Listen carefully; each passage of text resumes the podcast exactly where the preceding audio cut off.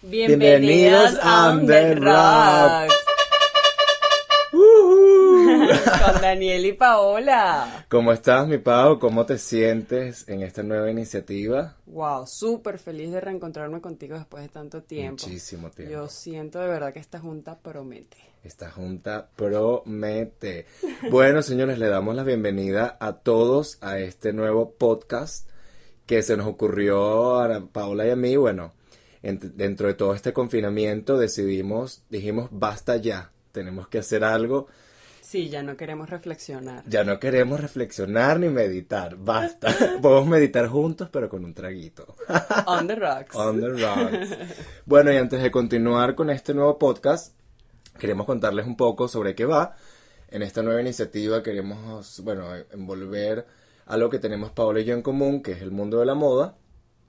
Este, para los que no conocen a Paola, bueno, Paola tiene una amplia experiencia en el mundo del modelaje, bueno, yo soy diseñador de modas y queremos tocar varios temas como son, bueno, los viajes, las vivencias personales, eh, bueno, y, y, todo dentro con cierta jocosidad y, diversión. y, diversión y este toque característico que tenemos Paolo y yo cuando estamos juntos. Entonces, bueno, sin, sin, no queremos aburrirlos tampoco ahorita. Así que bueno, vamos a comenzar nuestro podcast con una pequeña pregunta que le tengo a mi amada Paola.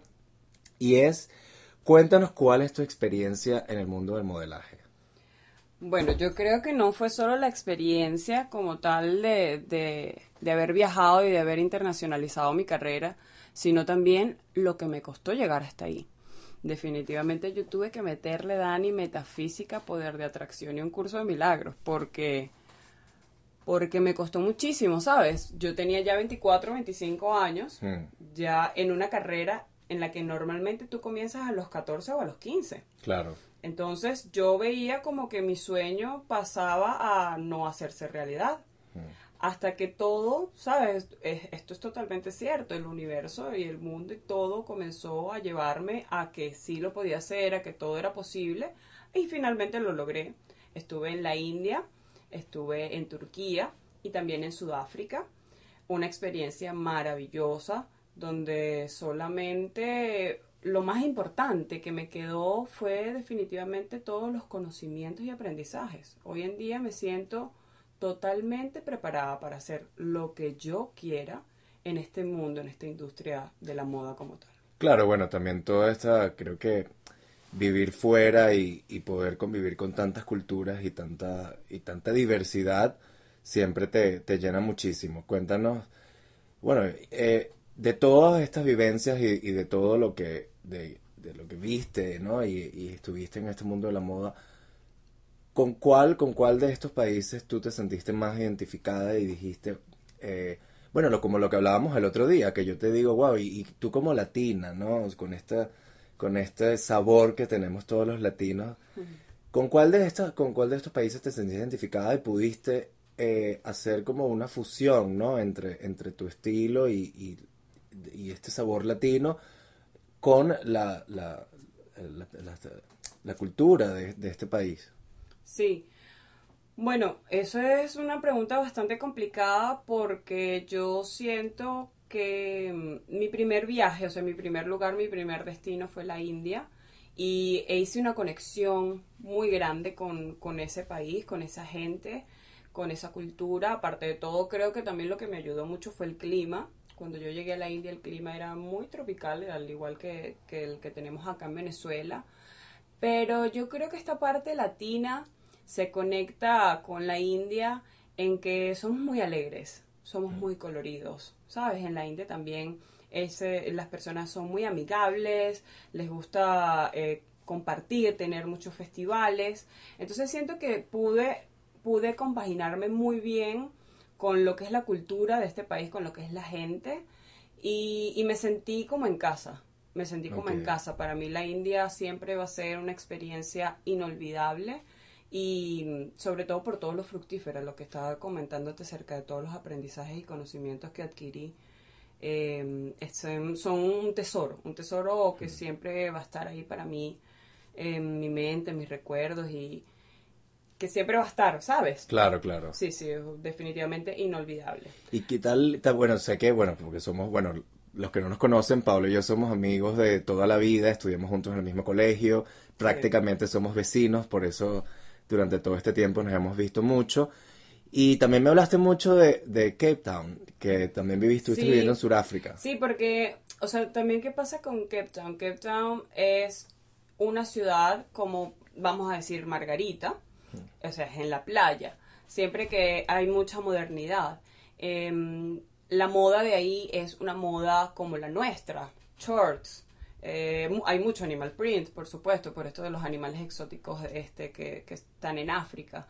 Entonces, eh, hay muchas mezclas también, hay mucho mestizaje, como en Venezuela. Entonces, sí, la India por lo que significó, porque fue mi primer destino, ¿sabes? Y, pero realmente Cape Town por lo que es el ambiente, lo que es la fiesta, lo que es eh, este mestizaje que te estoy hablando, que también es muy parecido al que Sí, tenemos que me, en estaba, Venezuela. que me estabas comentando el otro día que habían unos hombres bellísimos. Sí, hay hombres espectaculares. Ay, me encanta. Y entonces está, Bueno, ¿sabes? unas mujeres también plan, este, este plan europeo, afroamericano, este, hay, de todo, hay de todo y hay mucha diversidad y yo creo que, que bueno, a, tanto a ti como a mí nos encanta ese plan de la diversidad. Total. Ay, pero ya hablé mucho, vamos poco a poco, después iremos hablando más de mí y Sí, de iremos ti. desarrollando más estos Sí. temas personales. Total. Tú cuéntanos, porque también eh, siempre, yo desde que te conozco, has sido súper creativo, te has inspirado y te ha gustado muchísimo el mundo del arte y tienes varias colecciones, eres diseñador, tienes una marca también que ha tenido, sabes, que ha tenido mucho renombre en nuestro país, que es la marca de tu propio nombre, Daniel Speak. Sí. ¿Cómo, cómo fundaste o cómo creaste, cómo llegaste a tener esta marca de carteras y accesorios, Daniel Speak? Bueno, todo esto inició, la verdad, cuando yo estaba, bueno, siempre me ha encantado mucho la moda desde que soy pequeño. Y bueno, de hecho hay una anécdota de, de mi papá, porque cuando era muy pequeño siempre eh, le hacía la- los vestidos a las Barbies con, con cualquier cosa que encontraba, ¿no? De repente papel de baño o papel de cocina y le armaba los vestidos desde, bueno, desde que tengo como cuatro años. Sí, No él siempre dijo que se arrepentía de no haber guardado ninguna Barbie porque él dijo al día que sea famoso voy a subastar esta Barbie en alguna cosa benéfica. Pero bueno, todo realmente inicia cuando yo estoy en la universidad, estaba estudiando publicidad y bueno, mi abuelita me regaló una máquina de coser, comencé a hacer los bolsos yo mismo. Así y fue ahí que- sentiste ese, ese Sí. enamoramiento. Sí, bueno, en realidad me ha encantado la moda desde siempre, pero este tema de, de carteras y bolsos comenzó allí. Y bueno, fui creciendo, creciendo y creciendo hasta que pude lanzar mi marca en un evento en Venezuela que se llamó el Fashion Week Venezuela. Y bueno, con el apoyo de mis padres y todo esto pude lanzar la marca. Y de verdad que fue así una experiencia lindísima. Tenido la oportunidad de, de viajar, de conocer muchísimas, a muchísimas personas, de, de explorar esta, esta pasión que se convirtió en, en un trabajo, pero nunca ha dejado de ser una pasión en realidad. Y bueno, y con los altos y bajos, como todos hemos Como vivido, todo. eh, pero, he pero he aprendido mucho en realidad, o sea, me ha gustado bastante y, y yo soy una persona que piensa que uno tiene que perseguir sus pasiones. Sí, o sea, total. Y si te apasiona, ese, ese es el camino. Sí, porque no hay nada más rico, yo pienso que no hay nada más rico que tú te levantes. Yo siempre digo algo, o sea, yo abro los ojos el día a día por algo que realmente quiero. O sea, Quiero. yo abro los ojos porque digo, ok, me amo la vida o lo que sea. Y siento que todo el mundo tiene que despertarse así, ¿no? Con una aspiración, con, wow, voy a hacer esto, amando lo que haces, porque realmente es el sentido de, de la vida, ¿no? Que tú Claro. hagas algo que amas. No, totalmente, lo comparto al 100%. Sí, Y eso es lo bonito de, de, de este mundo del arte, realmente, del, del arte, de la moda, las- los músicos, que se despiertan, ¿sabes? Con eso de voy a hacer lo que quiero. voy a hacer lo que quiero y, y, y perseguir lo que hablábamos un día tú y yo en mi casa, que era perseguir, perseguir tus pasiones, ¿no? Lo que realmente te gusta. Yo siempre tuve mucha seguridad, siempre fui muy decidido, tuve mucho apoyo, pero siempre dije, mira, yo quiero ser esto. Claro, Y, y ahí fui, directo al grano. claro. Y me imagino que, como todo, tienes ejemplos a seguir, íconos. Sí. ¿Qué diseñador o qué marca te has sentido inspirado como, wow, me encantaría llegar a este punto o mira cómo esta persona lo logró, este diseñador, ¿quién sientes así que, que, que dices, wow, sí quiero, quiero ser como X diseñador, no sé? Bueno, eh, como buen venezolano, evidentemente la primera que tengo que nombrar, por supuesto, es a nuestra amada Carolina Herrera, un ícono Sí, para siempre, hermosa. espectacular, yo, Impecable. impecable, Elegancia. O sea, O sea, Carolina es el sinónimo de buen gusto hecho Total. persona, o sea, Total. es espectacular. Pero bueno, si nos remontamos en el tiempo, de verdad que mi, uno de mis mayores íconos siempre ha sido y será Coco Chanel. Eh, hace poco estaba viendo un documental que se los recomiendo, que está en YouTube, que se llama Las guerras de Coco Chanel. Y en este documental es nuevo y logran recopilar un montón de información y documentos y de toda la historia de, de Coco. Y en, en este documental muestran, eh, por lo menos lo que me llamó mucho la atención, que fue el- eh, cuando hablaban de la Primera Guerra Mundial. En la Primera Guerra Mundial, ¿qué pasa? Eh, claro, estaba toda Europa pues totalmente congelada, pero Coco Chanel se reinventó. Ella dijo, yo no me voy a quedar en mi casa este, atrapada ni, ni, ni escondiéndome de nada. De Claro. hecho, ella dice algo en el documental que me encantó y dijo, si yo hubiese sabido que al terminar la guerra yo sería más rica y famosa, quizás durante la guerra me hubiese escondido debajo de un sofá. Imagínate. Pero como no, como el futuro era incierto, ella qué hizo? Ella encontró uno- unas telas súper, lo que podía encontrar, ¿no? Unas telas baratas, unos Claro. jerseys, y creó unos vestidos súper prácticos. Entonces ella logró la, reinver- la reinvención en, durante una, una época de guerra. Entonces bien, es bien, eh, a mí me encanta toda la historia de Coco Chanel porque fue una mujer que siempre se reinventó a sí misma, siempre estuvo en constante cambio. Y viendo toda la historia de ella, me vi yo mismo en, este, en un espejo en todo lo que estamos viviendo ahora, que es el, que es este Eso- coronavirus. Eso es lo que te iba a comentar. Yo creo que lo interesante de Coco Chanel y de muchísimos otros diseñadores que emprendieron en esas épocas es que lo hicieron en medio del caos. En todos. En medio del- de la muerte, en el medio de todo lo que sucedía en sus países o en el país vecino. Sí, Y, y crear en esas circunstancias yo creo que definitivamente tiene un valor indescriptible. Sí. Y ahorita que estamos también, pues digamos, en una situación bastante complicada, un confinamiento, no hay viajes, no hay vuelos, hay muchísimos muertos a nivel mundial y tú dices, pero Dios mío, ¿qué puedo yo hacer también? ¿Qué puedo crear yo durante Claro. esta, esta pandemia tan Bueno, difícil para todos, ¿no? Bueno, yo pienso que una de las cosas que, que pasaron en el siglo pasado, eh, bueno, dos guerras mundiales, también hicieron el año hubo una pandemia. sí.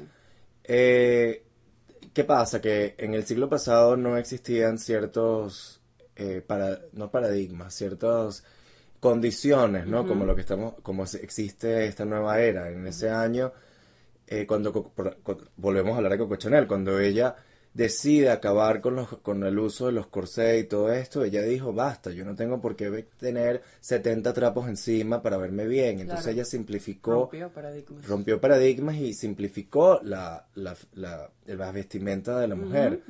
Y si vemos todos estos diseñadores, de repente un Christian Dior, un Yves Saint Laurent que creó el smoking, dices, claro, lo que pasa es que ellos realmente hacían lo que querían. O sea, ellos no se regían por nada, ni por nadie, ni por un organismo que les dijera, no, tú no puedes crear esto, tú tienes que hacer esto.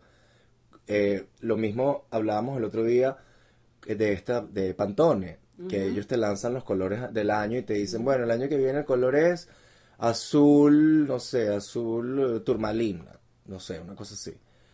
Y tú dices, wow, o sea, ¿quiénes son estas personas para decirte cuál es el, el color del año que viene? Si tú eres un Claro. diseñador, tú estás en la total libertad De crear. de crear y tú puedes decir, bueno, no, para mí el color del año es el amarillo porque Claro. me encanta y porque me siento conectado con el Y de sol. acuerdo a tu inspiración, ¿no? Claro, Porque de eso es lo, lo bonito realmente de crear desde tu inspiración, desde lo que tú sientes, desde lo que tú crees. Claro, y el año y, y en el siglo pasado no existía nada de esto, ni de Pantone, ni nada. Y hoy tú ves como la moda está tan condicionada de que tú tienes que tener el color del año, tú tienes que tener el estampado del año, tú tienes que hacer esto y tú dices, o sea, a mí la verdad me da una pereza increíble todos estos temas y por eso todas mis piezas o todo lo que yo hago no es que sea temporal, sino que yo hago lo que a mí me nace Claro. realmente. O sea, lo que a mí me gusta, me gustaron estas combinaciones, me gustaron estas cosas y digo, esto es lo que voy a hacer. Claro. Y por eso me encanta todas las, las mujeres y, y que usan mis cosas, No, que, eso es maravilloso. que usan mis carteras y yo las veo en la calle. Hay, hay veces que veo muchas que ni siquiera las conozco y digo, ay, wow, sabes que esta persona se siente identificada con mi visión, no tiene precio.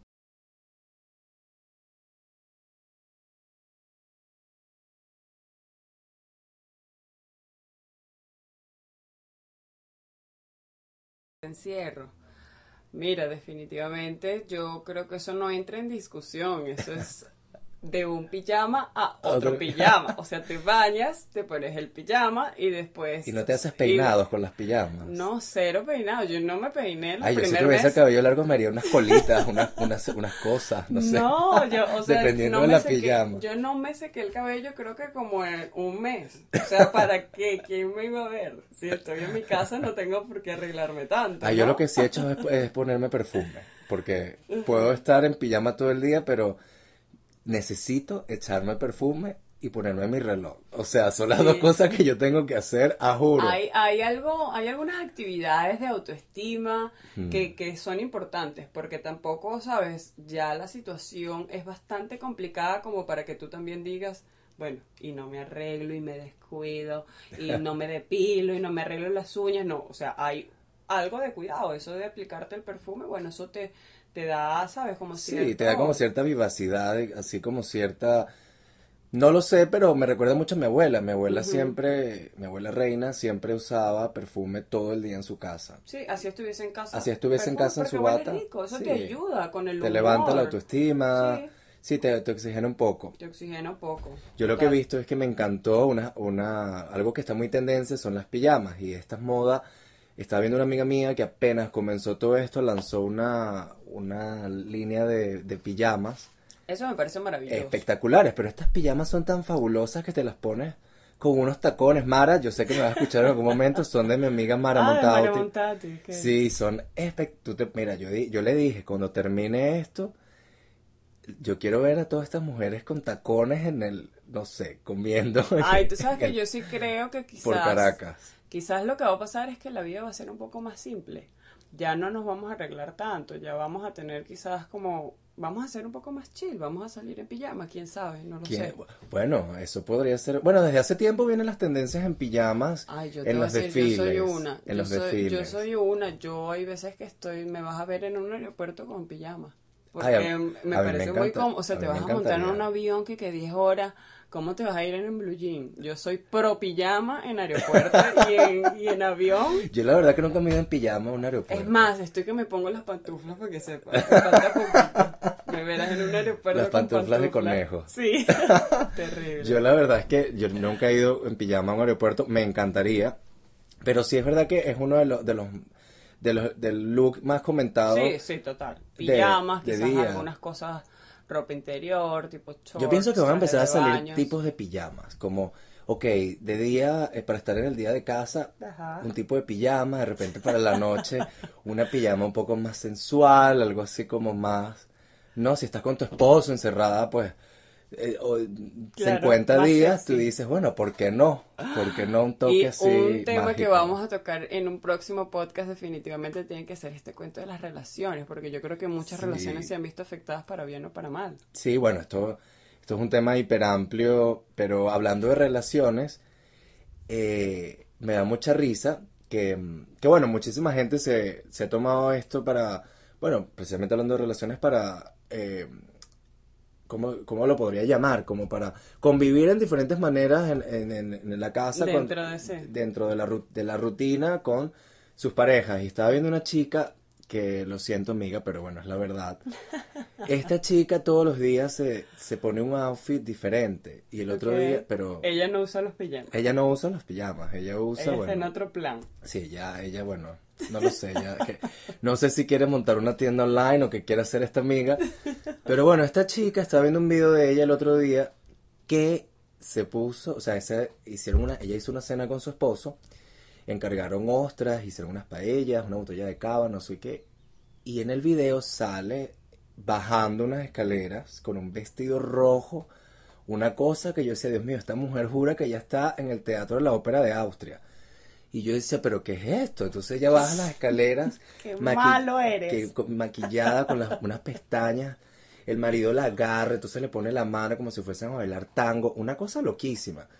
Y yo digo, bueno, que sí, para todo para Instagram. Y yo decía, bueno, qué linda, o sea, qué linda que tú quieras hacer, tengas esta complicidad con tu, con tu pareja. Yo también tengo un esposo y lo amo.